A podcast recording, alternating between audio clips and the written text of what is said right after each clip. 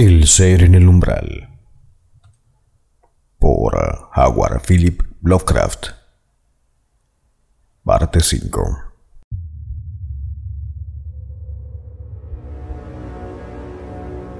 Fue por la noche, tras aquella segunda tarde, cuando el más espantoso horror se abatió sobre mí, sumiéndome en un pánico atroz y atenazador del que jamás lograré verme libre.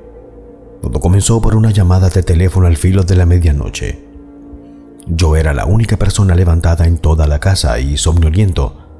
Descolgué el auricular que había en la biblioteca. No parecía haber nadie al aparato, y ya estaba a punto de colgar e irme a la cama cuando mi oído creyó captar un tenue sonido al otro extremo de la línea. ¿Sería acaso alguien que tenía grandes dificultades para hablar? Escuché atentamente y me pareció oír una especie de chapoteo semilíquido, un glup glup glup, que daba extrañamente la impresión de evocar una palabra inarticulada e ininteligible o una sucesión de sílabas entrecortadas. Seguidamente pregunté, ¿quién es? Por toda respuesta volví a escuchar aquel glup glup glup glup no me quedó más remedio que suponer que se trataba de un ruido automático, pero imaginando que quizás se debiese a que el aparato estaba estropeado y solo podía escucharse desde él pero no hablar, añadí, No puedo oírle, cuelgue por favor y llame a información. Al instante oí cómo colgaban el auricular al otro extremo del hilo. Esto, como decía, sería sobre la medianoche poco más o menos. Cuando más tarde se investigó la procedencia de la llamada, pudo averiguarse que fue hecha desde la vieja casa de Crowningshield, pese a que aún faltaba media semana hasta el día en que le correspondía a la criada ir por allí. Me limitaré a dar una idea aproximada de lo que se encontró al entrar en la casa. Una baraunda en el trasero más recóndito del sótano, huellas, tierra, un armario desvalijado apresuradamente, huellas enigmáticas en el teléfono, papel de escribir desmañadamente utilizado y un detestable hedor que impregnaba todos los rincones de la casa. Estos idiotas de la policía se han forjado sus harto manidas teorías y andan tras los criados despedidos, los cuales han desaparecido de la vista ante el actual estado de las cosas. La policía habla de una horrible venganza por lo que se les hizo, y dicen que me incluyeron a mí en ella por ser el mejor amigo y el consejero de Edward. Serán majaderos. ¿Cómo pueden pensar que esos mamarrachos supieron imitar aquella escritura? ¿Acaso se figuran que fueron ellos los culpables de los que más tarde sucedería? Pero tan ciegos están que no ven los cambios operados en el cuerpo que fue de Edward. Por lo que a mí se refiere, ahora creo en cuanto Edward Derby me dijo. Hay horrores que rebasan los confines mismos de la vida y que ni siquiera sospechamos, y solo de vez en cuando la maligna curiosidad humana pone a nuestro alcance. Efraín, Asenaz, el diablo los atrapó en sus redes y ellos acabaron con Edward y ahora tratan de hacer otro tanto conmigo. ¿Acaso tengo garantías de estar a salvo? Esos poderes sobreviven a la vida corpórea. Al día siguiente, por la tarde, tras recuperarme del estado de postración en que me encontraba y lograr ponerme de pie y articular algunas palabras coherentemente, fui al manicomio y le maté de varios tiros por el bien de Edward y de la humanidad entera. Pero, ¿cómo estar seguros hasta tanto no le incineren? Conservan el cuerpo para que varios médicos efectúen en él una absurda autopsia, pero sostengo que deben incinerarlo deben incinerar a aquel que no era Edward Derby cuando le disparé. Me volveré loco si no lo hacen, pues es muy probable que yo sea la siguiente víctima. Pero no me falta coraje y no dejaré que se apoderen de mí los monstruosos terrores que están continuamente al acecho. Efraín, Asenaz, Edward, ¿quién de los tres vive? Pero a mí no me arrebatarán mi cuerpo no dejaré que me cambien por ese cadáver acribillado a balazos que hay en el manicomio. Pero trataré de contar coherentemente el horror final y definitivo. No hablaré de lo que la policía se empeña en ignorar, de las historias que corren sobre ese ser raquítico, grotesco y maloliente. con el que al menos tres transeúntes que pasaban por High Street se tropezaron al filo de las dos de la madrugada y de las huellas que se han encontrado en ciertos lugares. Solo diré que serían las dos cuando el timbre y la aldaba me despertaron. Timbre y aldaba, los dos uno detrás de otro, y con un repique vacilante como una sofocada desesperación. Y en ambos casos, tratando de imitar la antigua señal de Edward de tres llamadas seguidas de otras dos.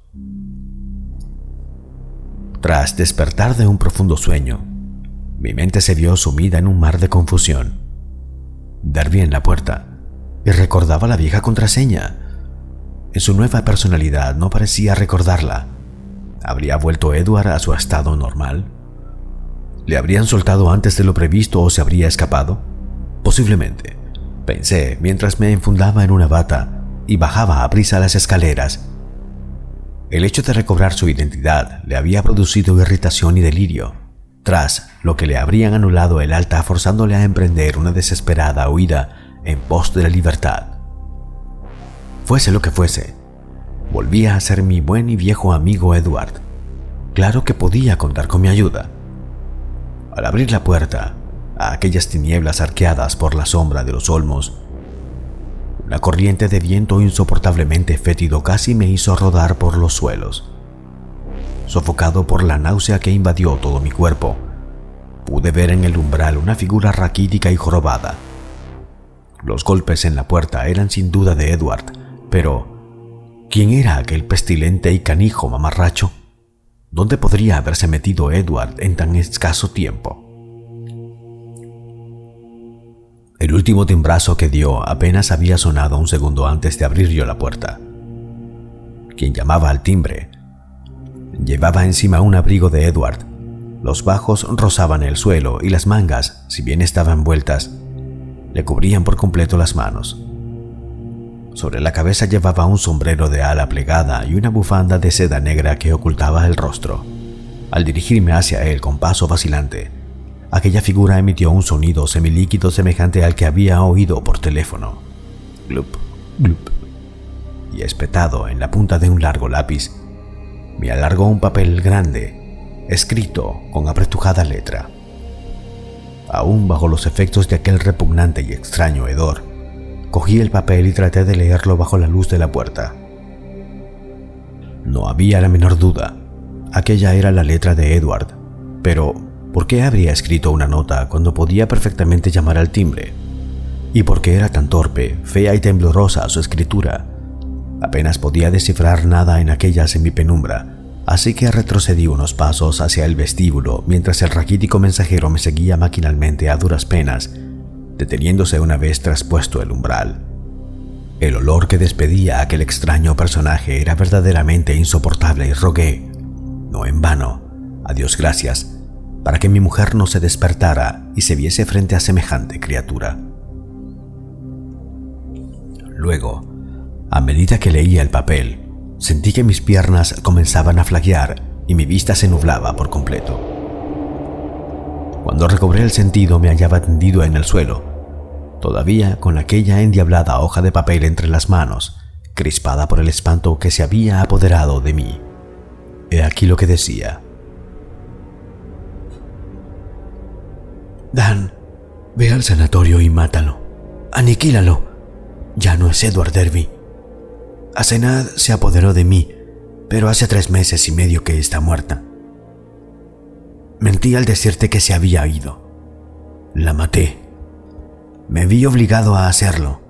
Ocurrió en un abrir y cerrar de ojos, pero en aquel momento estábamos solos y me encontraba en mi auténtico cuerpo. Vi un candelabro y le descargué un fuerte golpe con él en la cabeza. De haber seguido con mi vida, se habría apoderado definitivamente de mí el día de todos los santos. Enterré en el trasero más recóndito del sótano, bajo unas viejas cajas, y borré todas las huellas. A la mañana siguiente los criados sospecharon que algo había sucedido, pero son tantos los secretos que a esa gente oculta en sus entrañas que no se atrevieron a ir a contárselo a la policía. Los despedí, pero solo Dios sabe qué intentarán hacer, al igual que otros sectarios de su culto. Por unos instantes pensé que todo iba bien, pero al cabo de un rato sentí como si me desgarrase en el cerebro. Sabía perfectamente de qué se trataba. Debía haberlo recordado. Un alma como la de Asenaz o la de Efraín se separa a medias pero sigue con vida hasta después de la muerte, en tanto dura el cuerpo. Asenaz estaba apoderándose de mí, intercambiaba su cuerpo con el mío, estaba usurpando mi cuerpo al tiempo que me introducía en su cadáver enterrado en el sótano. Sabía muy bien lo que me esperaba. Por eso perdí el control y tuvieron que encerrarme en el manicomio. Luego, lo que me temía sucedió. Me encontré asfixiado por las tinieblas dentro del cadáver putrefacto de Asenad y encerrado en el sótano bajo unas cajas.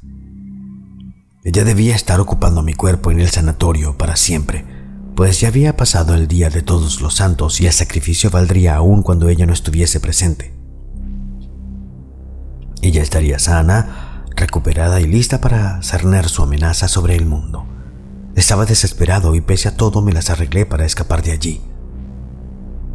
Me encuentro demasiado débil para intentar hablar. Ni siquiera pude hablar por teléfono, pero aún me quedan fuerzas para escribir.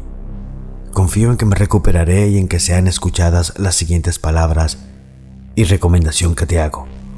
Mata a ese taimado demonio si valoras en algo la paz y el bienestar del mundo y asegúrate de que se incinera el cadáver. Si no lo haces, seguirá viviendo, irá pasando de un cuerpo a otro eternamente y huelga todo comentario sobre qué pueda hacer. No te dejes atrapar por la magia negra, tan es algo verdaderamente diabólico. Hasta siempre. Has sido un excelente amigo. Cuenta a la policía cualquier patraña que creas que puedan tragarse. No sabes cuánto siento haberte metido en todo esto. A no tardar, espero disfrutar de paz, pues la vida de este monstruo que me atenaza no puede prolongarse mucho más. Espero que esta nota llegue a tus manos y mata a ese monstruo. Mátalo. Tuyo, Ed. Solo al cabo de un buen rato acabé de leer la segunda mitad de tan desconcertante carta. Pues al final del tercer párrafo caí desmayado al suelo. Volví a perder el sentido al ver y oler aquello que obstruía el umbral, por donde se filtraba el aire caliente. El mensajero no volverá a moverse ni a recobrar la conciencia. El mayordomo, hombre bastante más duro que yo, no desfalleció ante el espectáculo que se ofreció a su vista en el vestíbulo en la mañana siguiente, sino que llamó a la policía. Cuando llegaron los agentes ya me habían metido en la cama de la habitación de arriba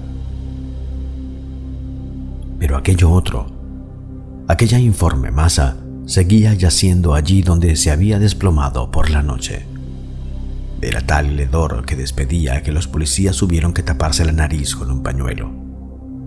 Lo que encontraron a la postre dentro de la extraña variopinta indumentaria de Edward fue esencialmente una monstruosidad licuada. Encontraron también unos cuantos huesos y un cráneo aplastado. Posteriormente, y por una prótesis dental que llevaba, pudo identificarse aquel cráneo como el de Asenaz.